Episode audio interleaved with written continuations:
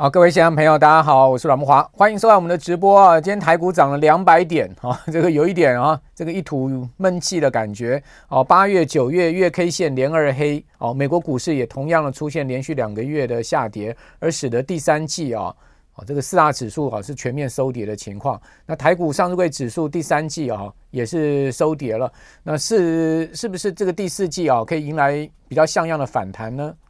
我先前有在我财经一路发的节目跟大家多次提到，美国股市向来一个惯例哈，只要八月、九月是连续跌两个月的话，啊，十月份哈，过去的经验呢都会出现技术性反弹，但这个技术性反弹呢，哦，终究是反弹了，它不是回升了。也就是说，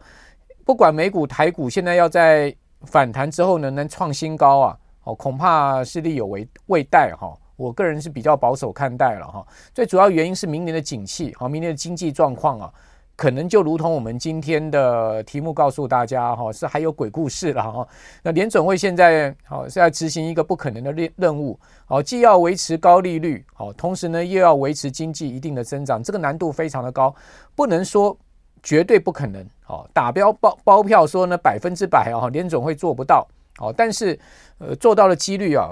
应该不大，好，所以它现在目前是在走钢索的一个状况。那这个钢索哈，呃，是既长而且呢又危险的一个钢索。好，它要在这条钢索上，既要保持高利率，好，那同时呢，另外一边呢，好，又要维持经济的一定增长，哈。那这个钢索要走的这个很平稳，走到终点哦，是有非常大的这个挑战的哈。一不小心掉下去就摔得粉身碎骨，哦，所以我用这个走钢索来比喻，好，不代表说呢。联总会绝对做不到，但是呢，这要非常高超的技巧，而且呢，要胆大心细哦，随时要保持平衡，要应变哦。现在目前状况就是这样子。那至于说明年的经济状况哈，现在已经到了第四季了哦。第四季啊，一般来讲，不管银行啦，或者说呢大的科技公司啦，哦，或者说呢制造业者，好，服务业者也是一样哈，有一定规模的都会针对哈明年的景气好做出投资啊，包括生产的排序。好，也就是说，现在市场已经是在。呃，观察明年的经济方向了，景气的方向，以便哈作为这个企业哈他们现在的干赖好，那所以你可以看到最近大老板啊频频对这个明年的经济情况哈景气的情况发言，其实他们基本上已经是在做 plan 了哈。那我们看到台湾呢这个 No Fresh 的大厂哈，哦其实也是 l o n 大厂哈，就记忆体大厂的旺宏，旺宏的董事长吴敏球啊。哦，最近频频上新闻，尤其是他这条新闻引起我非常大的注意。好，就是说他看明年的经济情况到底是怎么样。大家知道旺宏其实它的这个 No Flash 的产量哈，在全世界可以排到这个前五名啊，哦是非常大的一个这个量能了哈。那同时呢，它是这个唯一一家哦，就是说这个呃做 No Flash 的独立晶片厂。那另外它的 ROM 的一个这个产量也相当大哦，所以它不管是 ROM 或者是说 No Flash 啊，哦它。从这两个产品的部分来观察啊，明年的科技产业好的前景应该有一定的这个影响性哈跟重量性。那我们看到他怎么讲的哈？他讲说呢，看景气啊，哦，呃，现在目前呢，明年的情况不会太好，好，所以他已经开了第一枪了。他说现在目前的经济情况不好，那市场库存去化时间也比预期来的更久。那过去呢，大家都预期到今年上半年哦，半导体的景气。呃，周期就要走到谷底，而且库存已经去化了差不多了，但没有想到台积电也告诉大家了，可能这个库存去化，包括景气周期都要走到今年的下半年。那至于说明年吴敏球开出第一枪，他说呢，明年上半年的景气恐怕都不会变好。好，他讲这话可以讲说非常直白，因为吴敏球向来是快人快语的一个人呐、他讲话。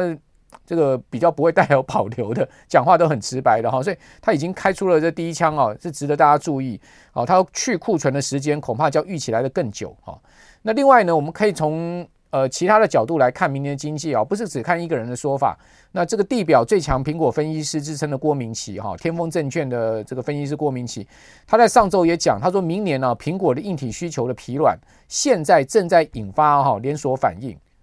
那波及到晶片制造部门，好，明年半导体啊，这个微影设备厂艾斯摩尔，好，它的设备订单会显著下修百分之三十。如果各位去看一下艾斯摩尔股价，你会发现哇，它其实呢，从七月以来，它已经出现了一个非常明显的波段下跌，而且跌幅已经超过百分之二十了。啊，等于说，莫斯艾斯摩尔的股价呢，从七月见高点一路跌到哈这个九月底哈，其实它已经进入到熊市了。好，那艾斯摩尔这么大型的一个全世界最大的半导体设备厂之一的一个公司，它的股价如果不是因为这个景气或者前景的因素的话，照来讲应该不会跌这么多，好，跌到超过两成。好，这这两个这个科技业者，哈，他们的呃看法都直指明年的景气状况，事实上是需要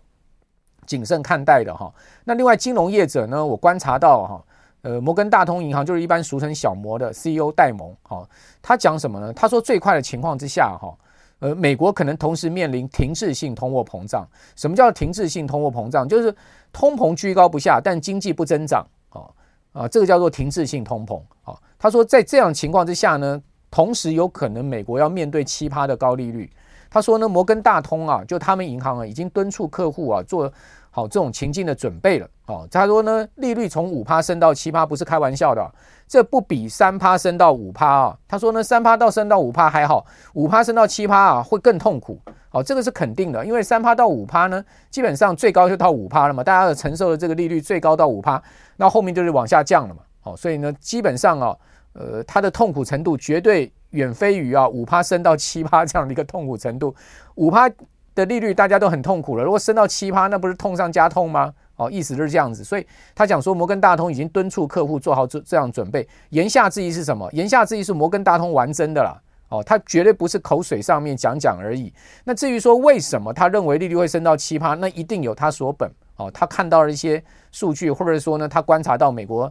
呃现在目前的经济啊各方面的情况。那当然，如果支持他这样说法的话，就是说通膨掉不下下来，然后呢，呃，就业情况维持一定的这个相对的强韧面，那美国经济呢也不会太差哦，所以在这样情况之下，才有可能要把利率升到七趴嘛。因为联准会最大的责任跟最大的使命呢，基本上就是要把利率压回两趴哦，这所谓的政策目标区哦。如果打不回两趴的话，它当然在这个利率的呃这个控管上面，它势必不能放松了哦。尤其是它没有信心要打回两趴，那它更不可能放松。哦，如果他有信心要打可以打回两趴的话，他当然有可能在利率上面哦进行某种情况的放松。但现在很显然呢，他并没有这样的信心嘛。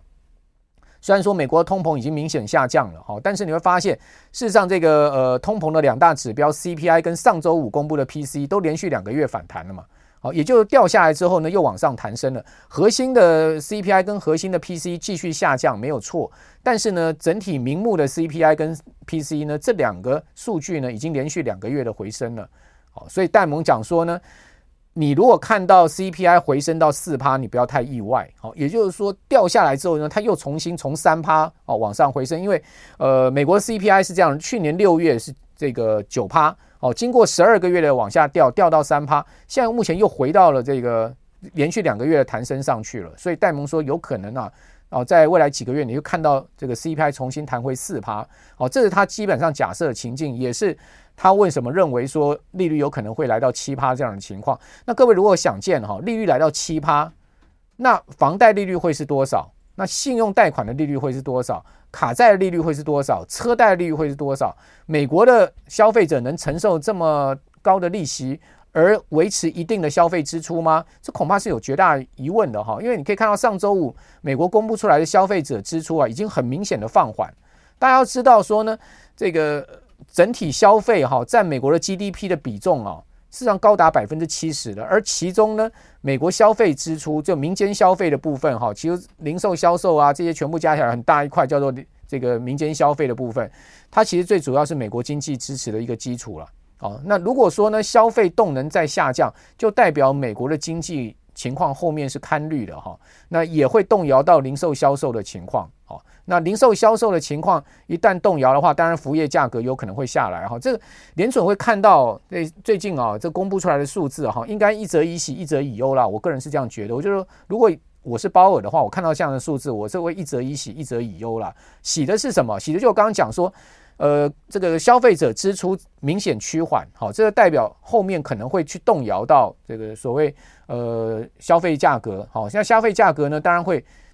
压抑到这个所谓通货膨胀，好，就让通膨呢更明显的降温。但是呢，忧的是什么？忧的是呢，因为美国的经济最主要的支持基础在民间消费嘛，这大家都知道。那如果说呢，在这一块上面，因为消费者支出放缓而动摇的话，那代表美国的后面的经济会出现问题。所以我刚刚所讲的，现在它在走钢索，也就是说，现在目前这么高的利率，未来还有可能再往上升的这个利率呢，到底会不会让美国的经济呢平稳的着陆？好，而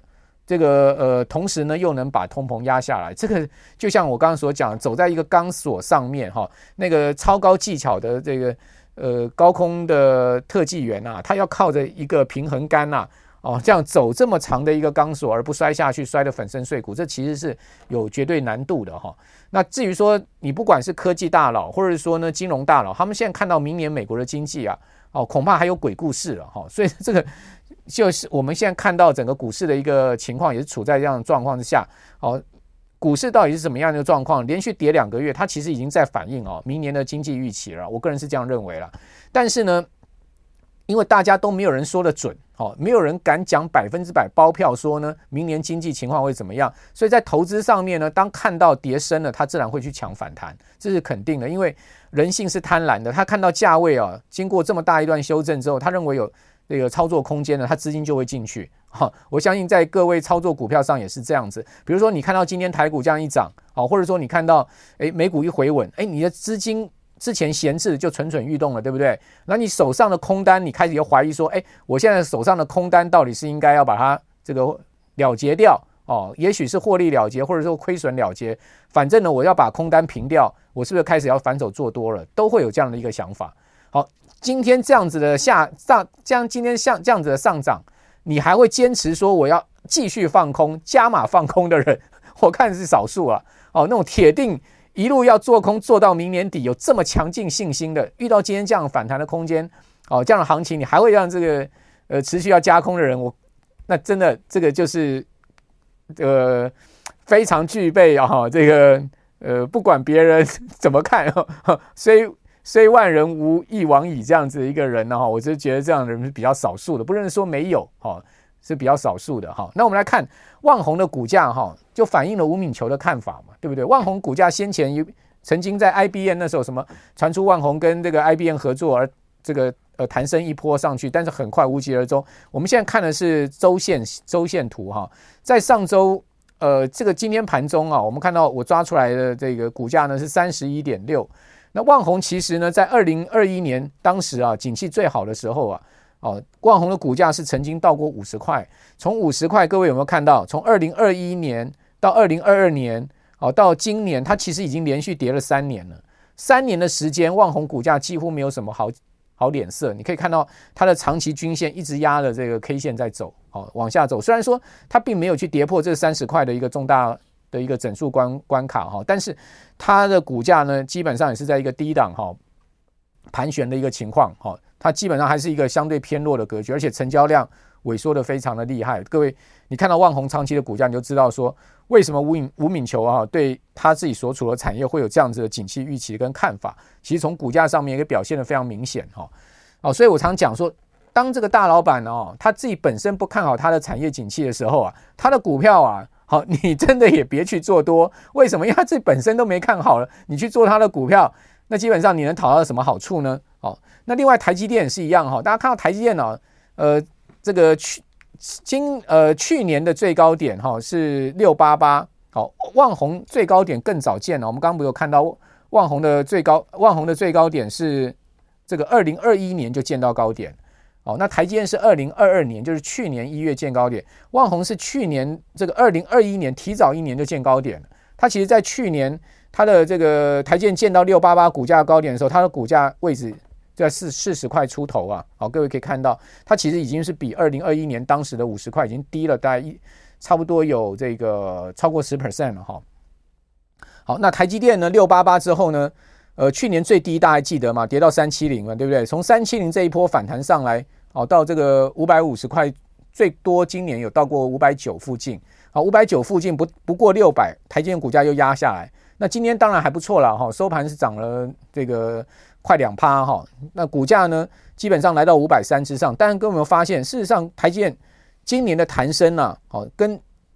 整个大盘的一个回升啊，其实台积还相对弱一截，因为大盘已经回到最多到过一万七千四百点，好，那距离这个历史最高点一万八千六百点哈，差距大概已经不到一成了，不到 ten percent 的一个空间了，哦，呃，一万六千呃一万八千六百点减一万七千四百点，只有差一千两百点，一千两百点的这个一万八千六百点是不到一成的，但台积电事实上，如果你这个六百块来算，它其实。差距还超过一成以上，哦，所以你从台积电的这个呃回这个回涨哦，跟大盘回涨，你发现台积电其实是落后大盘的，好，那更何况台积电这一波基本上已经跌到了快到年线的位置，它年线在五一三，上个礼拜岌岌可危嘛，已经几乎要跌到年线，只差个位数的一个股价就要跌到年线，好，索性今天拉上去，好，年线暂时确保，如果台积电跌破年线，当然股价。表现就非常难看了哈，那这个其实也反映了整个台积电现在目前所遇到的困境哈，以及呃整个半导体不景气的周期比先前啊预估的来得更长哈，这个更更坏的一个状况。好，那至于说摩根大通啊，JPM 的股价，各位可以看到，JPM 的股价哦，它其实今年啊出现比较明显的上涨，它跟其他美国大银行比起来，它算是非常强的。果然是啊，这个全世界最大银行，在这个戴蒙啊，戴蒙很厉害的一号人物，在他主政之下，至少 JPM 的股价今年啊还蛮有表现的。各位可以看到哈，它股价今年这一段它其实是往上升的哦。那最高点呢是出现在一百七十二块，一百七十二块哦，大概是在二零二一年的第四季，好，它所创下的一个股价之后呢，去去年第四呃前年第四季到去年一整年哦，跌到十月哦，这个。呃，摩根大通的股价是跌得非常惨了，当时它会跌到一百块出头啊，哦，从一百七十二跌到一百块出头，就跌掉这个非常大的一个幅度啊，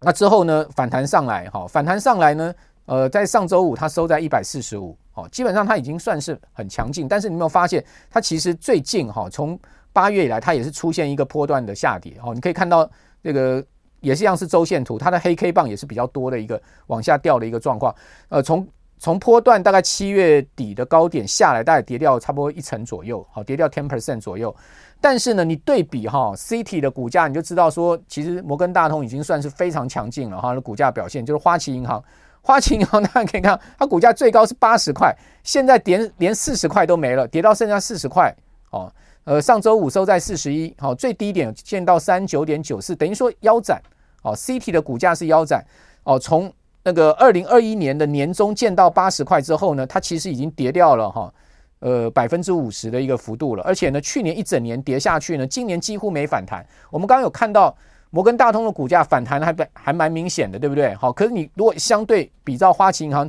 它基本上连弹都弹不动。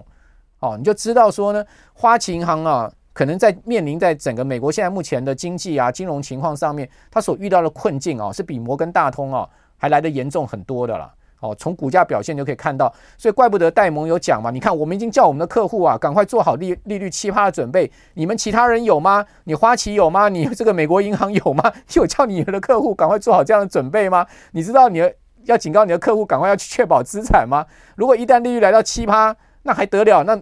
你手上的债券还要再跌多少？你手上的股票还要再跌多少？对不对？这些资产怎么去确保？利率来到七趴，房贷利率要升到多少？到时候。你会不会有这些不动产授信的风险？哦，这个就是潜潜台词嘛。哦，这个呃，戴蒙所讲的潜台词的意思就是讲，我们已经叫客户赶快这个未雨绸缪啦啊，你们有吗？哦，所以你可以看到股价一比比的差很多，对不对？好，这个花旗的股价跟 JPM 的股价，你看到未接的差距非常大。另外那个巴菲特啊，有非常多这档股票啊，就美国银行啊，哦，这个 Bank of America 啊。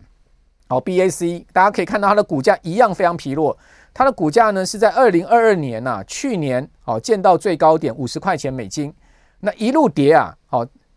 当然它的股价又表现又比 CT 好很多了，因为 CT 是更早见高点，对不对？它至少呢，二零二一年它是全年大涨的一个行情，它是从这个二零二零年的不到二十三块美金一路涨到五十块美金，等于说是翻倍在涨了，哦，翻倍在涨，老八大削一票嘛。那二零二二年那时候呢，这个美国美国股市在一月见到高点之后呢，你可以看到它其实是一路跌的啊，啊一路跌到这个细谷银行风暴的时候，今年三月它又大跌一波。细谷银行风暴之后呢，它就躺平了，几乎没上来。哦，所以几乎是没上来，不像摩根大通涨了一波上来，但它几乎都不会动。现在目前的股价停在二十七块，啊，所以 BOA 现在目前的状况跟 CT 一样啊，相对都很难堪了，哈。那从股，我认为一家公司，尤其这种上市柜公司啊，那个就美国挂牌公司或者台湾上市柜公司，你从它的股价啊，可以具体啊。看到它的一个经营情况，我觉得这都骗不了人的。这个经营情况好的公司，股价不会差的；经营情况不好的公司呢，股价要强也很难，除非是恶性炒作了哈。那另外我们看到加权指数，我刚刚就讲了哈，这个八月、九月月 K 线连二黑啊，月 K 线连二黑，当然关键就在十月能不能顺势收一根红 K 棒止住连二黑呢？万一不能连续三根月 K 线收黑，那就肯定是一个非常糟的空头格局了。为什么？各位可以看到下面的 MACD。MACD 现在已经柱状图已经翻成绿的了，哦，柱状图翻成绿，各位看到过往的经验，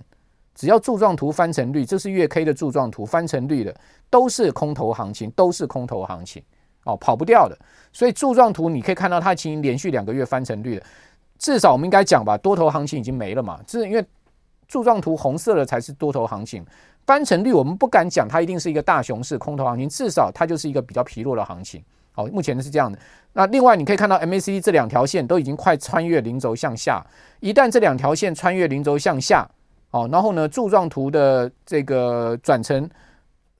这个往下，哦，这个往。绿色的往下，而且它的柱状图更长的话，那你就要更小心这个空方结构。所以关键在十月，十月能不能止住？那为什么在这这个地方一万六千点一直没跌破呢？其实事实上，我个人在观察，从月线的角度，它是一个具具备一个重大支支撑的一个位置位置。为什么？各位可以看到年线嘛？哦，如果我们是抓这个月线的这个十二个月的均线，哦，各位看到它的位置刚好在一万六嘛，一万五千九百五十点。那另外呢，两年线也在这个位置，等于说各位看到它现在是一个两年线，现在在往上升，要突破年线。好，这条呃呃，对不起，呃，年线在往上升，要突破两年线的一个重重要的一个交叉的位置，所以在这边守住其实也蛮合理的。好，如果你可以看月线角度来看，所以在这样的状况下呢，我觉得十月收一根红 K 棒的几率不小。好，暂时把。这个空方的结构的危机化解，但不代表呢收红棒，不代表能回升哦，突破今年的高点一万七千四百点，那更不要讲这个去年的最高点的一万八千六百点了。好，我个人觉得要摸到这个点哦，这非常几率非常低了。不是我，不是我在今天大涨要泼大家冷水哈，我认为要要回到一万八千六百点的几率非常低。那。一万七千四百点都不见得能摸得到了，何况一万八千六百点，对不对？好，那十月有有可能，我先讲十月有可能会收一个技术性红棒，好，这个月线，但是呢，也不会是一个什么太伟大的实体红棒了。好，它最主要架构在年线跟两年线这边有一个技术支撑的一个位阶，但你就中长线指标来看，价量背离哈，你可以看到量能其实是在缩减的，好，然后呢，同时 MACD 的柱状图。转成向下，好，然后呢，这两条线快交叉破零轴，这其实在技术面上面不是一个太好的现象了。我先要提醒大家，那对照就是说，如果明年的经济情况真的有鬼故事的话，也许十月谈完，呃，这个十一月，我不知道选选举前一个月还有什么行情可以拉抬哈。十二月肯定在选前没啥行情了，因为过往的经验是这样，大选前四十五天行情就停滞了，哦，真正要拉就是四五大选前的这个呃。一季度呃的前四四十五天之前拉了，四十五天越接近大选，行情就越焦距了，呃越越拉锯，好越焦灼，它就会基本上在一个高档震荡的一个行情，哦，那所以你要等到这个因因为今明年是一月十三号选举嘛，等于说一月有一半个月的时间，然后呢十二月有有三十天的时间，那这样子加起来刚好是差不多四十五天的时间，所以基本上行情可能就走到十月底十一月大家就走完了。如果真的有这个所谓的。呃，大选行情的话，我个人估计是这样子哈，不可能做到十二月，不可能做到明年一月的啦。好，那这个所以十月、十一月的月 K 线怎么收，我觉得非常重要，非常关键。现在当然我不先去预设立场，我先假设比较，我认为可能的话，十月会收一个小红棒吧，好，带上下上下影线的小红 K 吧，类似像这样子，或者十字线吧。那 十呃，这是十月，十一月呢？呃，也许收一个大概跟十月差不多的这个红棒或者黑棒，哦，类似这样的开高走低之类的，哦，全我是讲全月哈。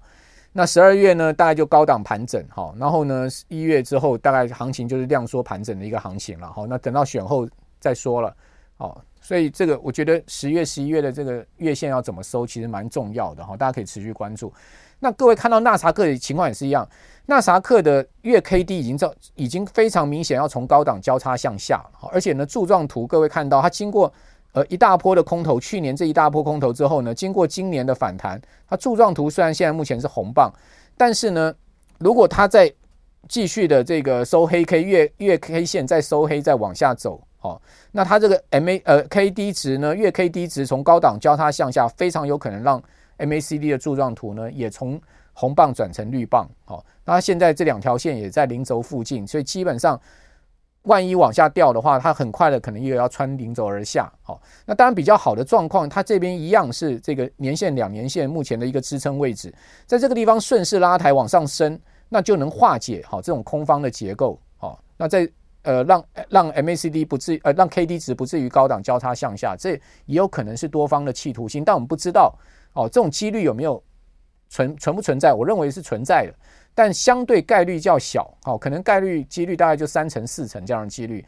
哦，这个就后者我刚刚所讲的哈，那，大家看到另外在汇市的部分，其实也是台币也是相当辛苦，整个亚币也是相当辛苦，哦，那汇市呢，基本上就是台台股的前瞻指标，台积电真的有大行情哦，台币不可能一路贬的啦，哦，所以台积电今天的这个反弹呢，我个人是以反弹视之了。我不会认为它在这个地方，哦，这个五百二十块的股价在这个地方哈，有一个大涨特涨的一个空间。就算呢十一月好，十月有所谓的选举行情啊，要拉抬台积电的可能性也不高了。好，讲实在的，因为毕竟它是一个外资主控的个股哈。那呃，本土资金啊，在这个地方如果看到外资啊，因为台币一路贬而持续卖超台股的话，你说它这个地方要砸重金去跟外资对抗的可能性不高。哦，策略面上，他应该去选一些外资比较没有，呃，在在碰的股票，或者说呢，相对外资也比较偏多的股票，大家一起去这个立拱哈。那土洋合作，而非土洋对抗的行情。哦，台币非常弱势，最主要是美元强势，美元强势的底气就在联准会很鹰嘛。好，所以这一连串的结构面，它其实是环环相扣的。好，大家如果你去看现在目前的美债也好，美元指数也好，哦，包括美股也好，它其实呢。这些资产价格的表现哈，它其实是环环相扣，哈，全部扣在一起，哈，是这样的一个状况。那所以台币哦，我个人认为，呃，相对而言呢，你在这边要大升的几率并不大，除非美元大幅的回落，好，不然台币在这个地方啊，要很明显的掉头向下，就是回升的几率也不大。那如果台币不大头大幅向下回升的话，那就不支持啊这些权值股大涨的条件，尤其是台积电，哦，最赚这个权重、最占指数的台积电大涨的条件。哦，所以你说如果真的要去做这个一波行情的话，哈，我个人说不会去，不会不太会去选台积电跟联电这两档股票，因为他们毕竟 都是外资主控盘的这个个股嘛，日月光投控这些股票，他们不是不好，而而是呢在筹码面上面哈，呃不太容易哈赚到什么钱，因为